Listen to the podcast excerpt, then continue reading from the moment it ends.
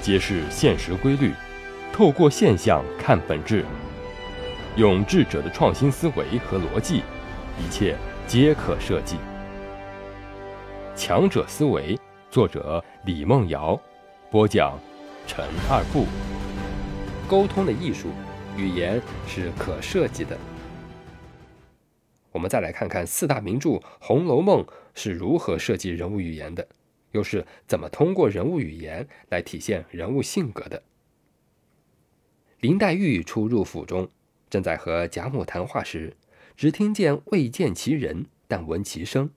远远传来一句：“我来迟了，不曾迎接远客。”接着人出现了，仿佛带着聚光灯出现，所有的人都停了下来，看王熙凤一个人的表演。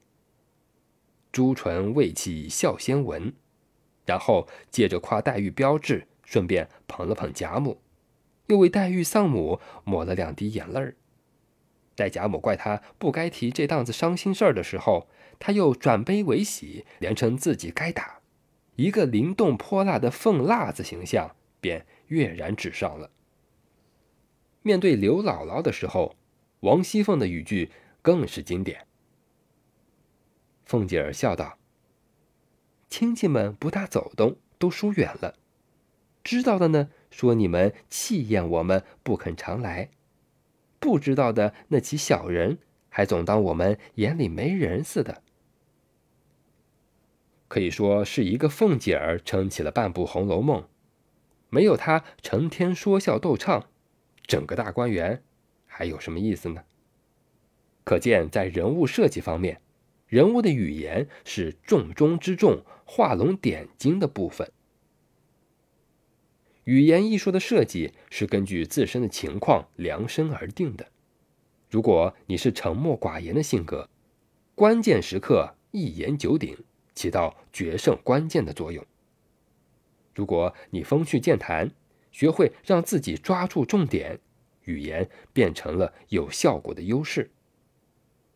同时，也应该注意几个基本点：第一，在大多数场合，平时自然的语言更让人觉得舒服，拉近人与人之间的距离；第二，赞美别人是成本最低的投资，要注意的是拒绝空洞、广泛、虚夸的赞美，从实际和细节入手，显得更加真实；第三，要有同理心。说话更多的从对方角度去着想，理解对方，照顾对方的利益。第四，说话主次分明，抓住重点且富有逻辑。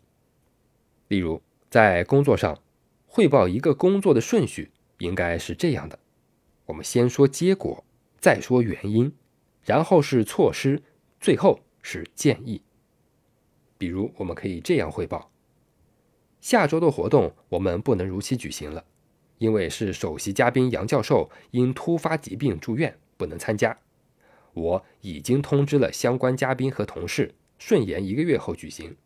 酒店等已经通知取消。同时建议增加我院江教授也准备一份教案。如果一个月后杨教授还是不能出席，由江教授代替上台发表讲话并接受媒体专访。如果你不擅长沟通，也不懂语言的设计，那么可以试着抓住最重要的一条，那就是好好说话，说好话。语言最大的艺术就是从善良和正面出发，好好学话。